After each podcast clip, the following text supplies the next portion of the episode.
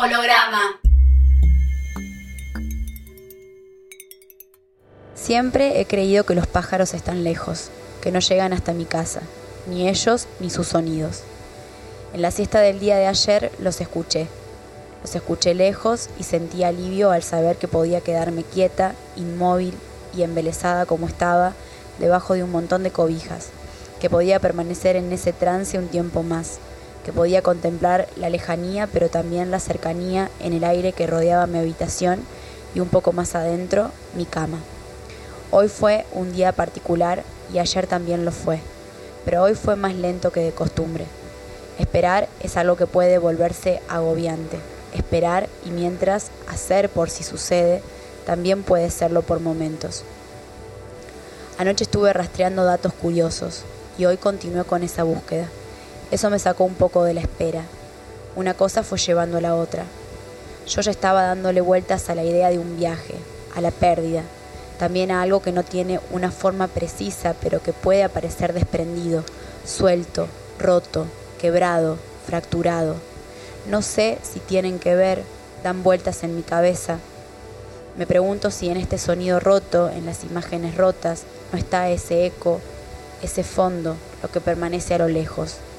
Pensaba también en la fotografía, en las imágenes capturadas en un momento. ¿Qué nos lleva a sacar la cámara en cierta escena, enfocar y capturar? ¿Cuál es la parte que queremos que se quede, que perdure, Tal vez el llamado sea insalvable, algo que ya está lejos en otro lugar, distante, y no aparece representado en tal cosa o en tal otra, pero permanece. Una gran, gran incógnita. Luego la imagen viaja en el tiempo y está ahí, congelando en un instante lo que pasó justo antes de que pasara algo o justo después de que algo sucediera. La imagen intenta decir algo, pero a medida que nos acercamos o nos alejamos, píxeles y píxeles notamos datos diferentes y sin embargo algo permanece. Algo ya no estaba ahí cuando esa imagen tuvo su origen. Desprenderse tiene sabor a aventura. El movimiento bien podría ser el inverso. No tomar una foto para capturar una historia, tomar una foto para librarla a todo lo que ella va a decir cada vez que volvamos a mirarla. Apretar el obturador sabiendo que una vez más eso que vimos cuando decidimos tomar la cámara no podrá encontrarse ni en las siluetas ni en el paisaje que allí se figuren, y sin embargo, píxeles y píxeles, y detalles y detalles que sí pueden traernos algo de eso alguna vez.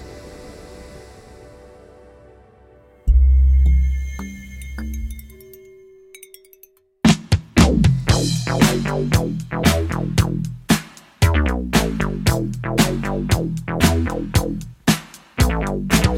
slick, full the tricks. You're womanizer.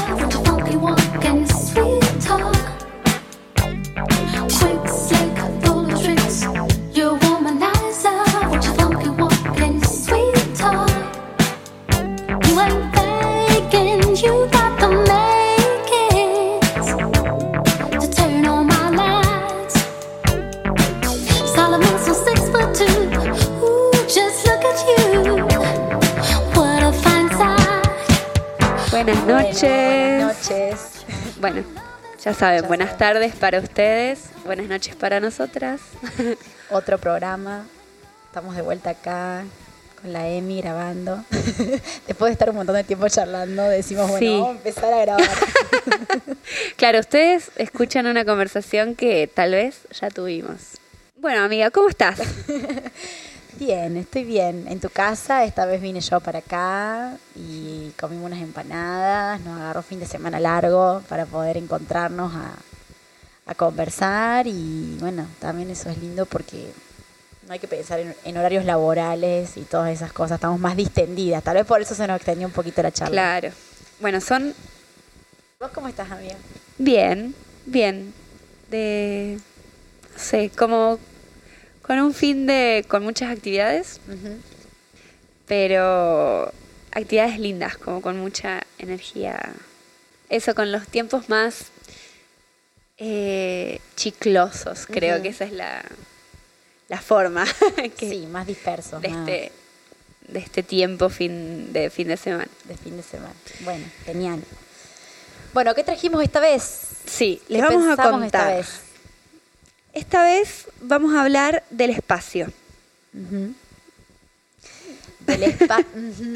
del, espacio. Del espacio eh, como un recorte, como una captura. Esta vez tiene una diferencia eh, este programa en relación a los anteriores, a los que vienen, no sé, no lo sabemos porque todo está siendo muy momento a momento. Este programa tiene una particularidad. Así es. Lo que hicimos para este programa fue mandar una invitación a un par de seres. De oyentes. De oyentes. Que nos, vienen acompañando. Les mandamos una invitación para pensar sobre el espacio, sobre dónde están, dónde son. que eh, conocen. Entre qué cosas o entre quiénes son. Y a partir de ese de ese anzuelo, estas personas nos mandaron sus pensamientos en forma de audios y lo vamos, los vamos a estar compartiendo durante esta hora de programa. Así que cuando escuchen voces que no sean las nuestras, serán las voces de estos amigos que pensaron para nosotras. Nos pareció interesante preguntarles a a estes, estas oyentas, oyentes, em, ¿dónde están? Porque es una pregunta que por ahí puede parecer un tanto mm, redundante, como bueno, cada uno sabe más o menos dónde vive la otra persona o, o cotidiana. cotidiana. Así como, ¿dónde estás? ¿Dónde estás? Estoy en el súper. Ah. Claro. ya voy. ¿Qué andas? Bueno, ahí voy a tu encuentro. Es cierto, por ahí es una pregunta que nos hacemos para ubicarnos, pero en ese intento de ubicarnos nos pareció que nosotras podíamos hacer esa pregunta apelando también a otras cosas como el entre, el entre qué cosas y entre quiénes estás. Sí, o localizaciones eh, más densas, no solo decir un lugar geográfico, sino poder pensar donde estoy en varios aspectos, como ahora se me ocurre físicamente, espiritualmente, mentalmente o en tal aspecto de mi existencia. Es una pregunta que puede llevar a responder desde muchísimos lugares, como vos estás diciendo. Es una pregunta que puede llevar a registrar cosas nuevas y hacer una especie de de paneo o de, de recorrido, de, visitante, de por ahí tomarse lo propio desde un lugar un poco más ajeno o extraño. O extraño. Extrañar un poco la mirada y hacer el ejercicio de, descubrir de nuevo eso que es tan cercano. Incluso eh, ver las, las reverberancias o las resonancias entre todas esas capas de localizaciones o de territorios que habitamos, tal vez simultáneamente. Sí, hacer como el ejercicio de, eh, de rastrear, por ahí también de observar, eh,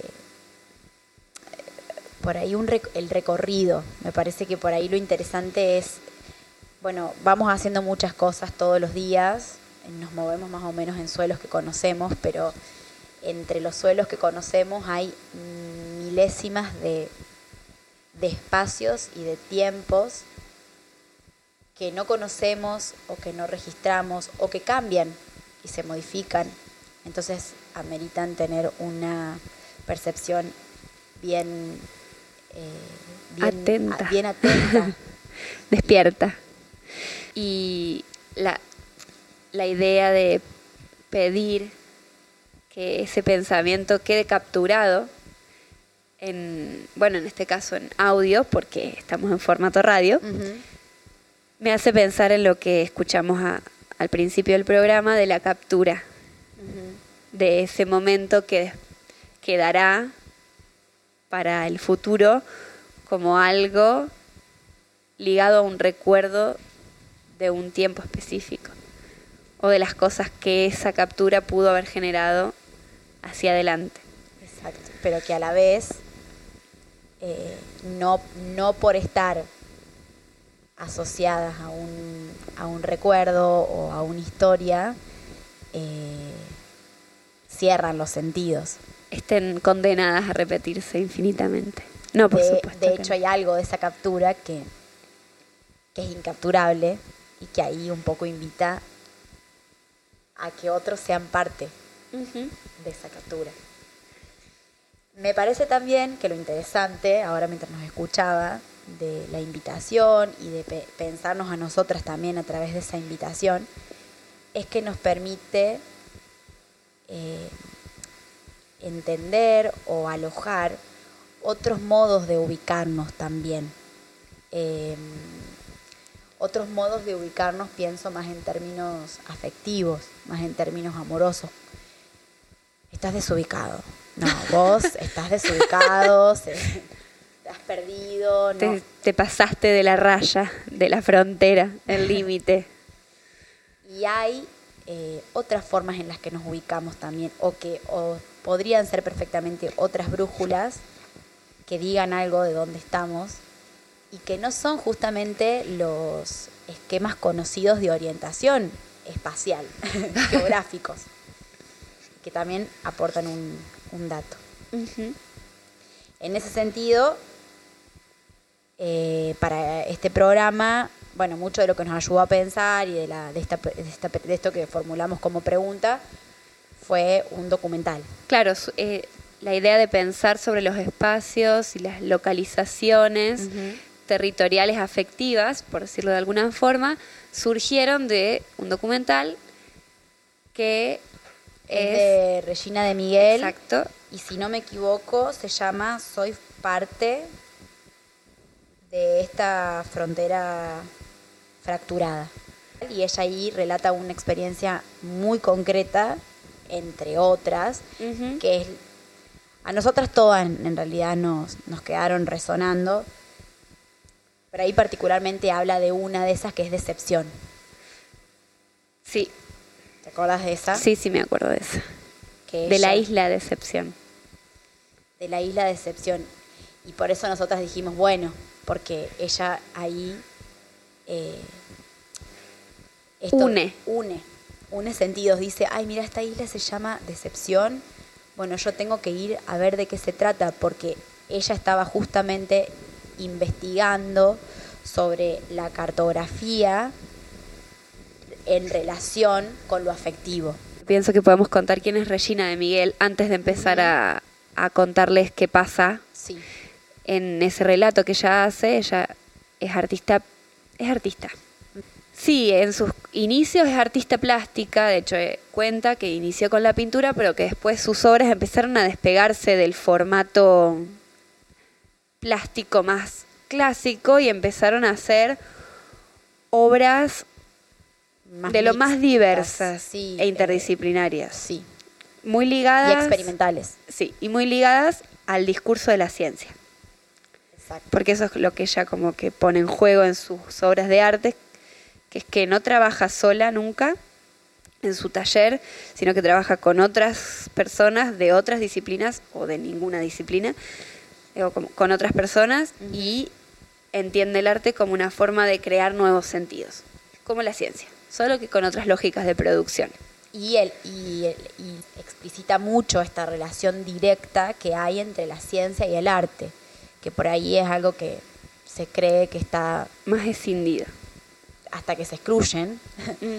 Eh, bueno, porque pareciera que la ciencia eh, requiere ciertos méritos de rigurosidad y que entonces eso alejaría cualquier, o sea, cualquier cosa que se aleje de eso sería eh, Palabrería palabrería absurda, como o falsa.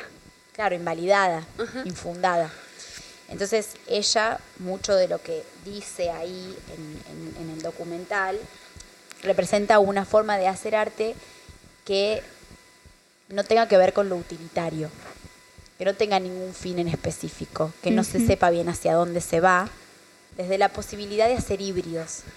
Sí, ella dice que un artista trabaja con todo lo que está dispuesto y que en ese sentido todas las cosas le hablan. Entonces no se puede saber de, de manera anticipada, por, eh, por ejemplo, hasta de los métodos. No se puede conocer de los métodos de manera anticipada. No, tal cual. Y en, esta, y en este afán de, de unir cosas que en principio parecieran no estar conectadas, es que eh, cuenta cómo llega a esta, a esta, isla, que se llama decepción. Y en un momento en el que ella estaba en la decepción, como afectivamente hablando. Ella dice que por momentos tiene que hacer al, que tiene que conectarse con eso que hace de una forma muy intimista. Eh, y que entonces hace cosas muy pequeñas y que cuentan cosas muy personales. Por ejemplo, como puede ser un sentimiento de completo aislamiento, que no se puede explicar. En esa búsqueda es que ella se encuentra con decepción. No sé, no contemos más, me parece, porque el documental es alucinante. Sí, vamos a dejar un link para que lo vean, todo en nuestra red social que es el Instagram. No se preocupen. y el Instagram es holograma.radio. Exacto. El documental también es de libre acceso. Exacto. Lo van a poder ver fácil porque está en una página de libre acceso. Em, bueno, lo, lo que nos hizo pensar esta artista con sus formas de concebir la creación fueron estas ligazones entre distintas territorialidades. Mm. Como que el espacio le tira señales. Exacto. Y, ella está, atenta. A todas. El espacio en, su, eh, en sus insignificancias eh, es como que la, de hecho lo dice en un momento, es como que la, hace encontrar permanentemente con el abismo también. Y eso también es re interesante de que podamos preguntarnos dónde estamos.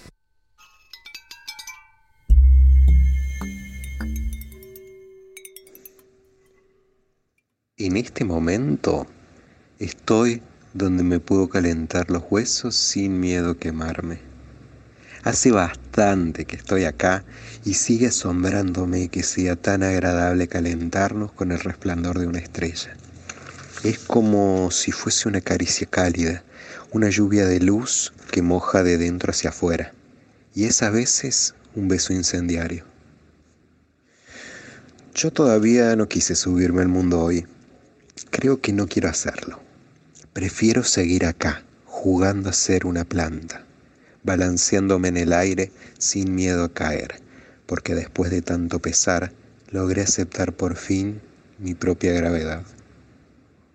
La mayoría de los días creo que el espacio que habitamos nos moldea su forma. Yo acá puedo ver, oler, escuchar, sentir, probar, recordar, pensar y pensarme, quedarme, irme, dejar todo como está o transformarlo. Sin embargo todo eso no me alcanza. Es que también soy en el espacio entre los cuerpos y en contacto con ellos. Y a pesar de cualquier distanciamiento social, sigo siendo la mejor cucharita en una fría noche de invierno. Otros días me parece estar a la distancia justa de todas las cosas. Nada resulta lejos, pues en toda lejanía hay algo de proximidad. Puedo sentir el viento en la cara y cuando siento que estoy por cansarme, llego a destino. Y también están los días que creo que estoy en la profundidad de la epidermis de alguien y descubro que esa cercanía es otra distancia que nos separa. Ahora, en este preciso momento, no sé dónde estoy. Salí apurado, sin mirar mucho atrás. No tengo mapa ni brújula, mucho menos GPS. No sé dónde voy y mi ansiedad me demanda constantemente saber a dónde vamos y yo trato de distraerla con el paisaje, porque en realidad no sé a dónde vamos ni cuándo vamos a llegar. En este punto solo nos queda estar en el camino y disfrutar del paisaje.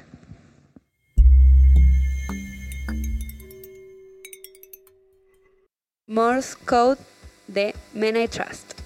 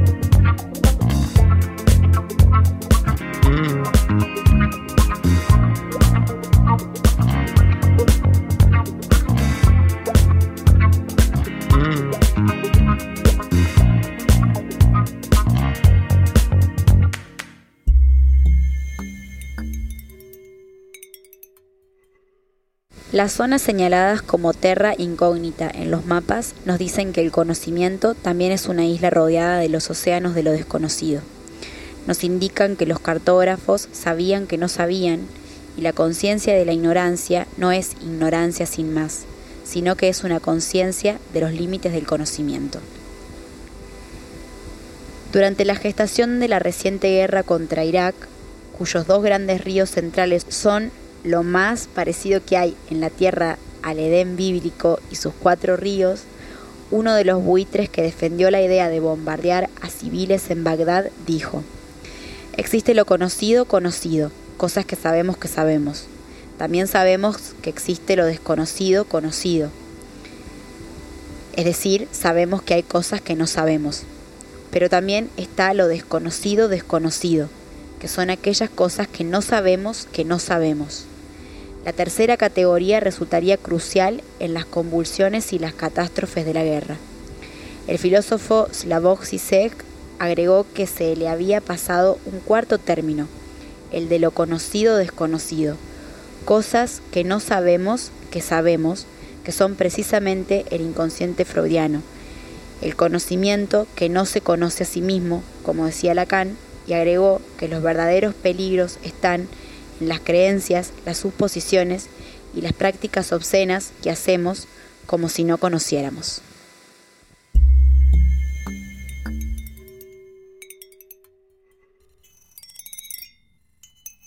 Queríamos agradecerle, agradecerle a Housman por ese audio precioso que nos mandó, que escuchamos antes de la canción.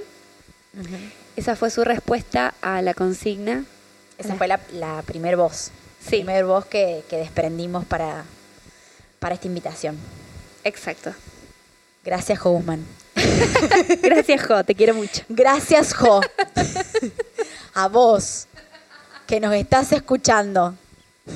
Que estás ahí. Escuchándote. No, gracias, Jo, te quiero mucho.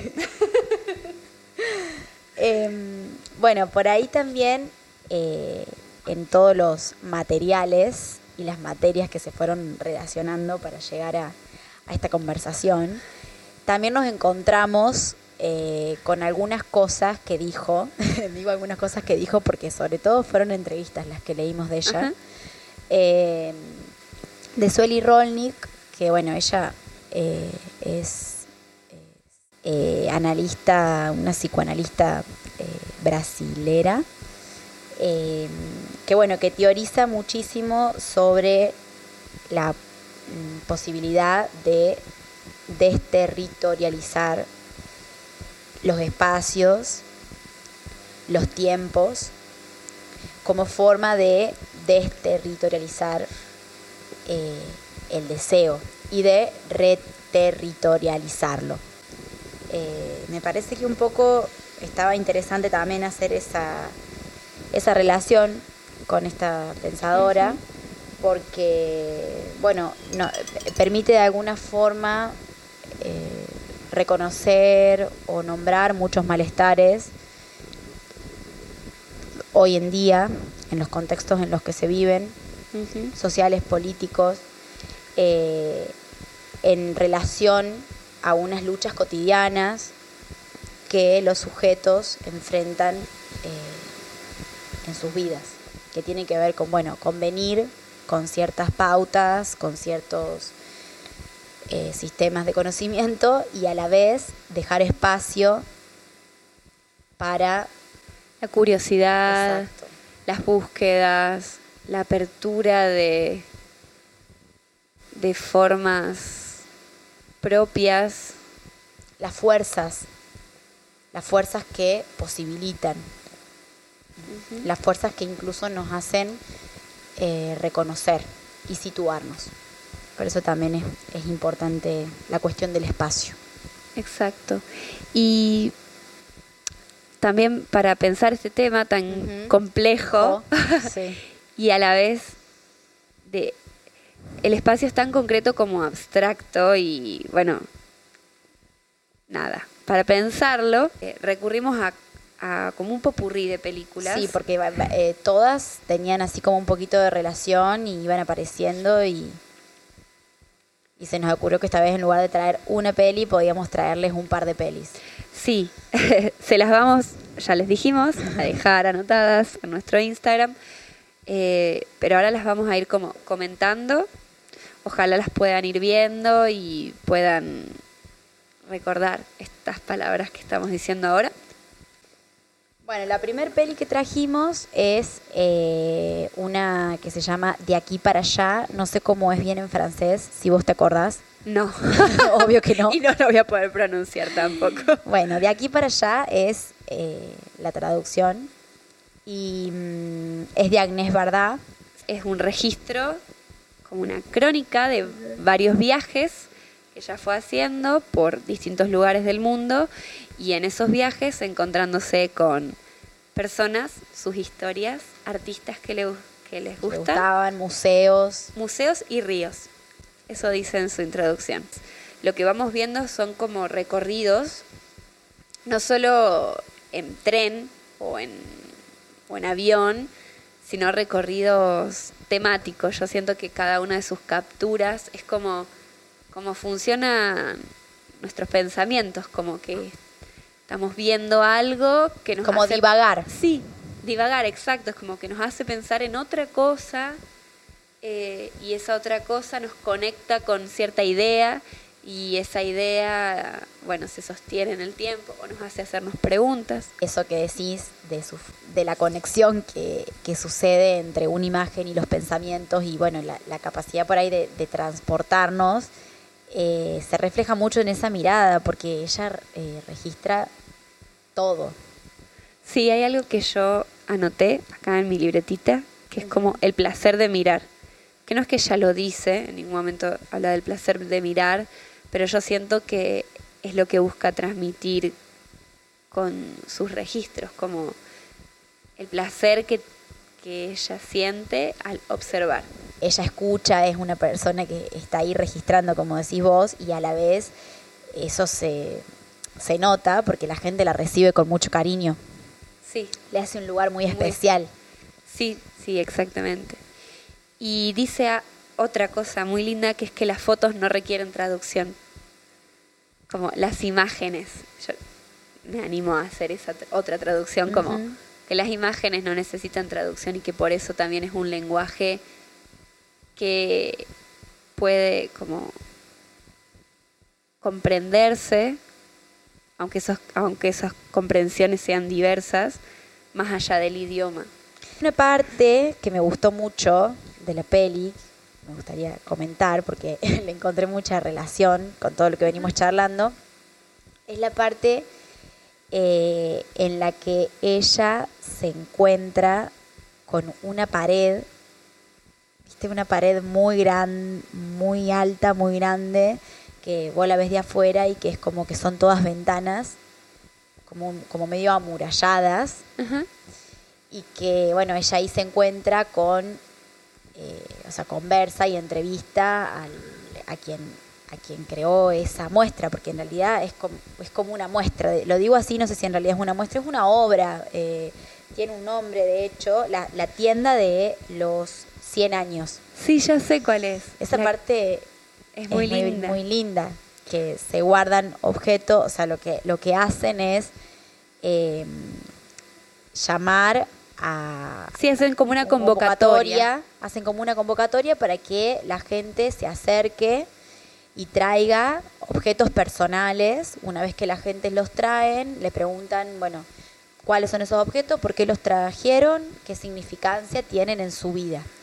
Esos objetos se reciben y se, y se guardan y se sellan en unos, unos eh, cubículos, unas latas. unas latas, por 100 años. Y les dan un ticket.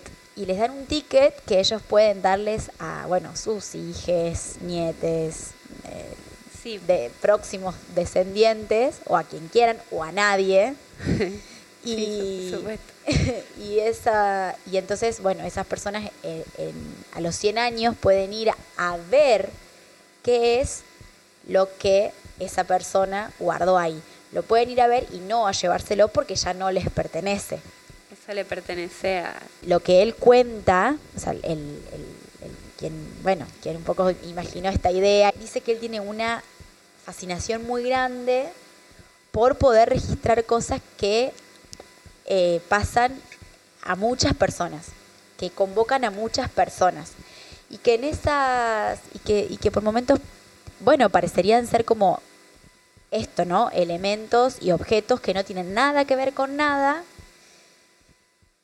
pero que cuando se lo analiza mucho más tarde se pueden encontrar con un significado en, esa conexión, en eso. Más adelante, en, la, en el documental, ella dice en un momento, un objeto práctico puede convertirse en algo mágico. Bueno, otra peli. Sí, pasemos a otra, porque se nos va a ir el tiempo. la otra película es Tokio. Esa película es de un poco más difícil acceso, pero eh, si nos escuchan y se quedan, eh, bueno, con ganas de verla, nos pueden escribir y nosotros se las podemos hacer llegar. La película se llama Tokio y es una antología. Eh, son tres historias que presenta a la ciudad japonesa y a la gente que la habita. Los directores son Leos Carax, Bong Joon-ho, no sé si se pronuncia así, y Michael Gondry. Bueno, y esta peli lo que tiene de interesante es que reúne el espacio geográfico, que es la ciudad, eh, en realidad reúne en el espacio geográfico historias. O sea, lo que tienen en común es que suceden en la ciudad. Me reenredé para decir eso. Pero parecen eh, muy distantes unas de la otra a la vez, hasta en épocas. Como que siento que en las tres historias que se narran hay eh, formas de vida inimaginables. en el sentido de que son no sé si las tres, pero me atrevería a decir que dos de tres, con la ciencia ficción. Y en ese sentido... Sí, hay algo como de lo extraordinario, de lo que irrumpe.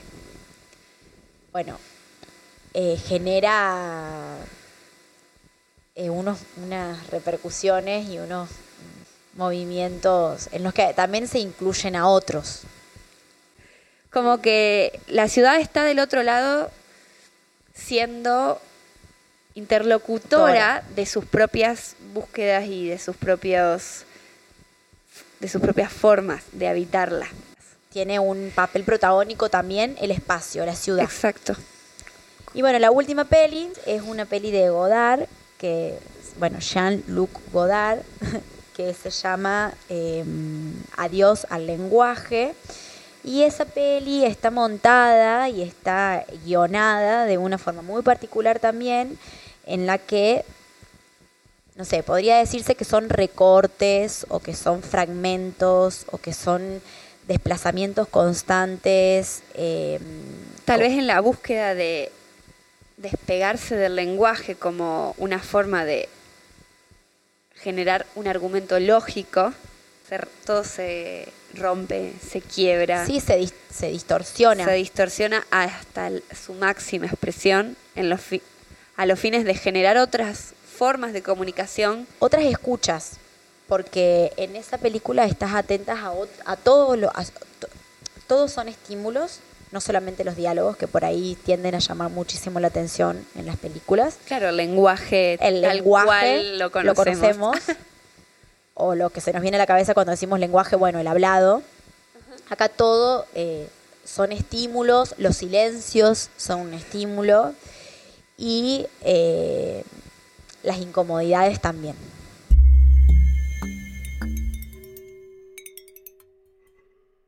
Estoy en un jajá mayúscula, en lo que está antes de la arroba, en el ritmo de un tipeo acelerado, en el sticker de un puchito con taco, en un banquito de la plaza observatorio, en la antena que rasca el cielo rosa celeste, en un panfleto sobre trabajo sexual autónomo, en el poroso límite de todas las mitades, en una virgen que se disfraza, en una lista de compras en el celu, en que estar tranquilo no es estar deprimido, en el cotillón de Duarte Quiros y Corro, en las plegarias a un Dios inventado, en la factura del monotributo que religiosamente envío el último día de cada mes. En un grupo de chicos lindos, en voz bailando arriba de la mesa, en la apertura de la ambigüedad, en lo lindo que son los chicos, en el cierre de la clausura, en una fiesta sin sillas, en esa vez que volvimos recontra pasadas y una parte se quedó en un desfile en la peatonal, en un gesto serio pero dulce, en todas las anécdotas que no recuerdo, en un baile improvisado pero preciso, en un peinado con rulos muy adonis, en una canción sexy melanco que escucho en bucle, en la fiesta de esa agrupación de izquierda, donde salió cara o salió cruz, en un viaje al campo, que no es un campo, en un gaucho de Gustavo Di Mario, en una casa con diez pinitos, en anhelar la ciudad y extrañar el campo, en 10 edificios por metro cuadrado, en que el mapa nunca es el territorio, pero a veces se parece a este poema. Bueno, lo que acabamos de escuchar es un relato, un poema, eh, escrito por Nico Ladido, un amigo a quien queremos mucho y bueno, le mandamos un abrazo muy, muy grande.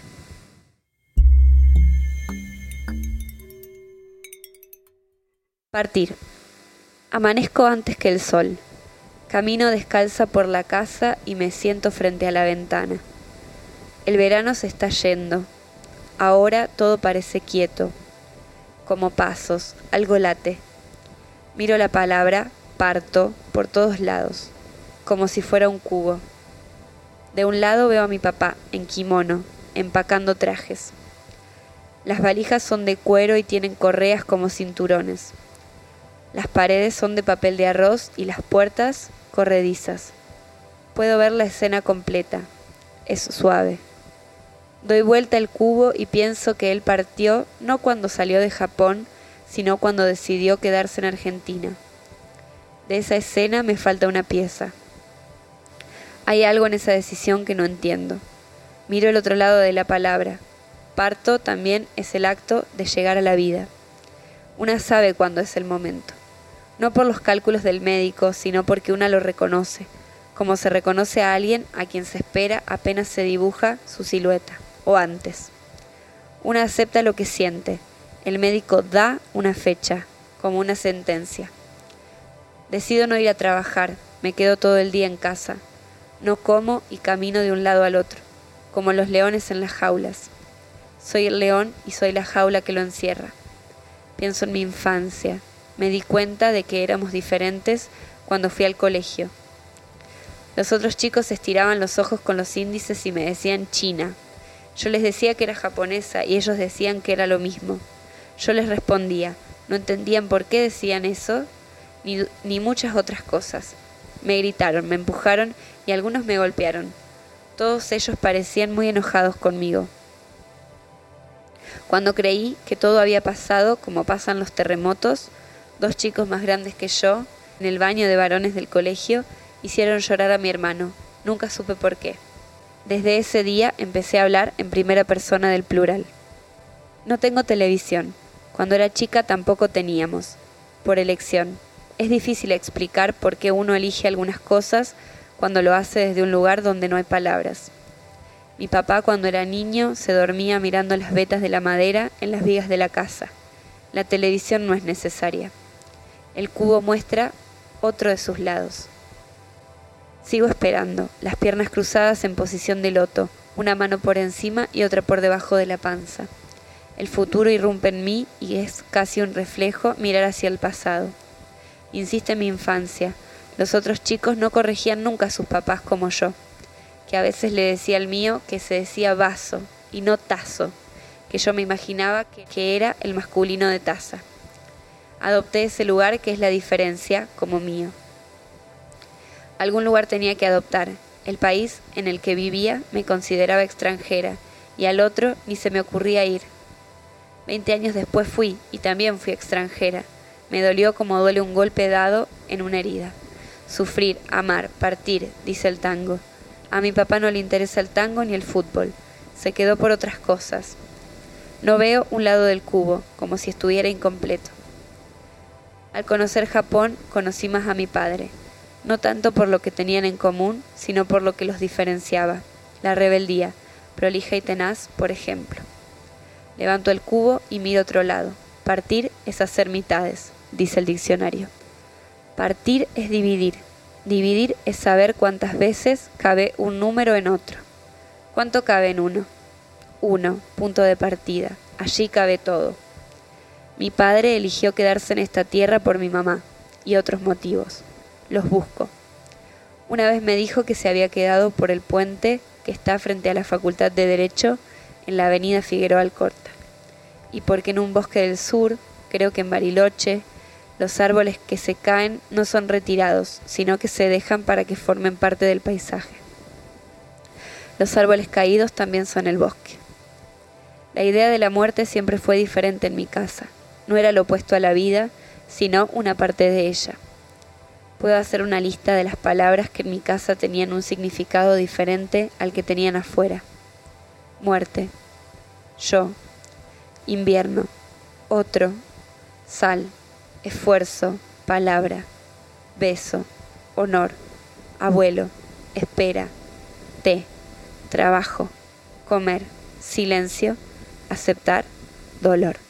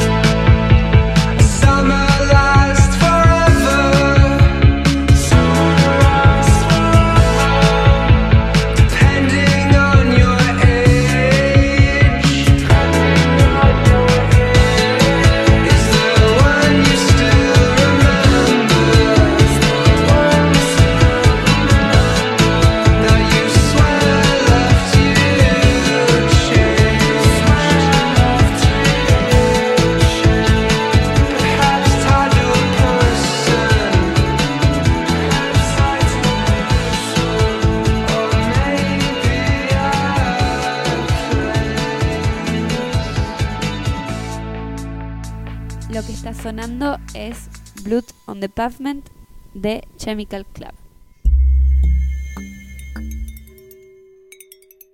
¿Cuál es mi espacio? El reflejo de mi interior. Buscándolo más allá de cualquier límite, miro el mar y su ejemplo de infinitud. El espacio de vida, este viajar lleno de sorpresas. Puros pedacitos de espacios, muchos olvidables, otros fugaces, que como piezas van construyendo el espacio donde soy. Seré y fui. Entrar y salir de los espacios como jugando el elástico, como siendo parte de algo o correrme de los límites. Límites que se estiran, que tienen que ver con el tiempo, lo interno, lo externo. El resto proponiendo y una jugando como les sale.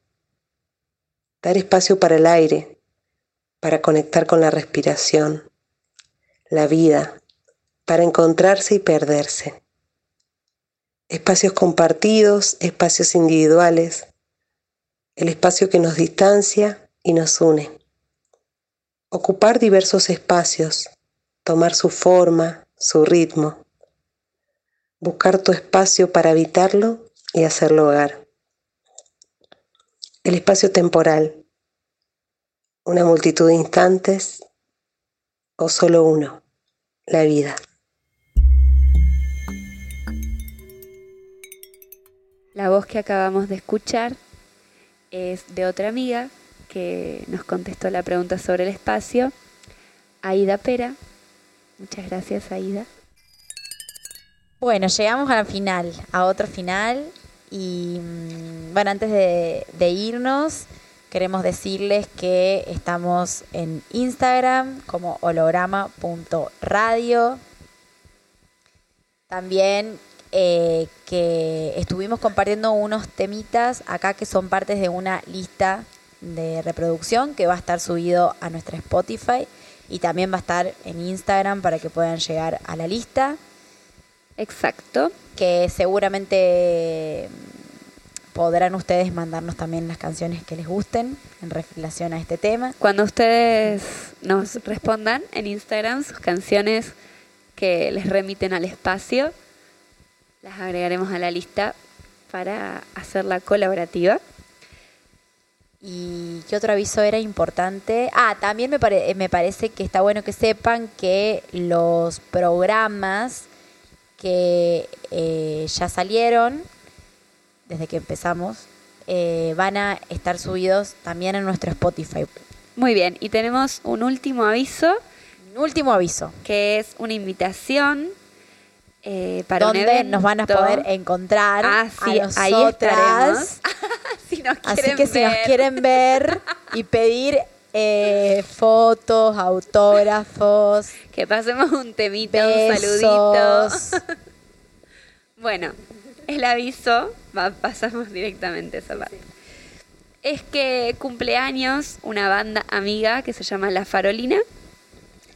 Es una banda de jazz con guitarra y vientos y estarán celebrando el 21 de agosto, es decir, mañana a las 21 horas en la sala Espacio 351 en Alto Alberdi.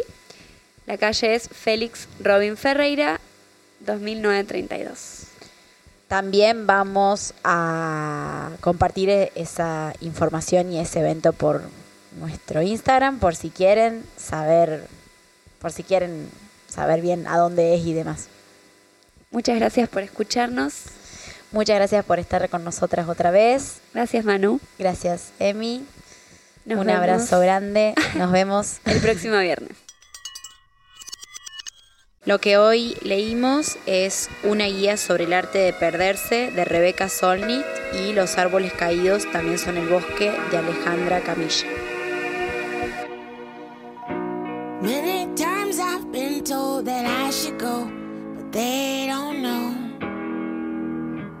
we got, baby. They may not see the love in you, but love I do. I'll stay right here. Mm. Sweet, sweet